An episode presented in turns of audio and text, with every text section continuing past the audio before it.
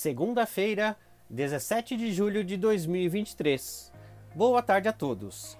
No resumo dos mercados de hoje você confere.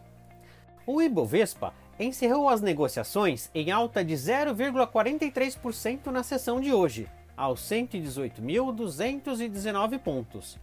A Fundação Getúlio Vargas divulgou hoje o Índice Geral de Preços 10, ou IGP-10, que apresentou queda de 1,10% em julho, após ter registrado queda de 2,20% no mês anterior. O anúncio permitiu que o índice da Bolsa Brasileira, que operava em terreno negativo nessa manhã, saltasse para o campo positivo. Já o índice de atividade econômica do Banco Central recuou 2% em maio, sendo a maior desvalorização desde março de 2021. A queda do indicador foi atribuída principalmente à perda de força do segmento agrícola. Como destaques, na ponta positiva, as ações das lojas Marisa apresentaram uma expressiva valorização de 8,86%, após a varejista informar que o processo de adequação do parque de lojas e a reestruturação organizacional foram concluídos dentro do prazo previsto.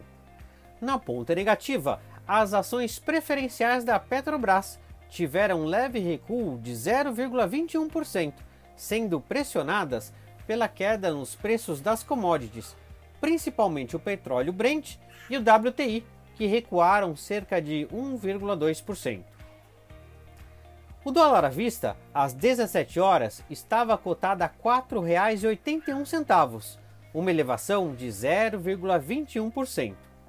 Indo para o exterior, as bolsas asiáticas fecharam próximas da estabilidade nas sessões desta segunda-feira, na esteira dos indicadores de desaceleração na inflação dos Estados Unidos. No Japão, o índice Nikkei caiu 0,09%. Na China, o índice Xangai Composto avançou 0,04%. As bolsas da Europa fecharam mistas, com a maior parte sendo influenciadas pelo baixo desempenho da economia chinesa. Por outro lado, os mercados financeiros de Madrid e Lisboa avançaram, impulsionadas pelo setor de telecomunicações e energia. O índice Eurostock 600 caiu 0,60%. Os mercados financeiros nos Estados Unidos fecharam em alta.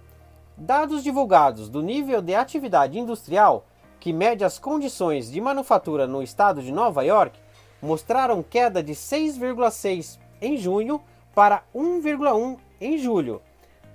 Este número surpreendeu a previsão do mercado. O Nasdaq teve alta de 0,96%.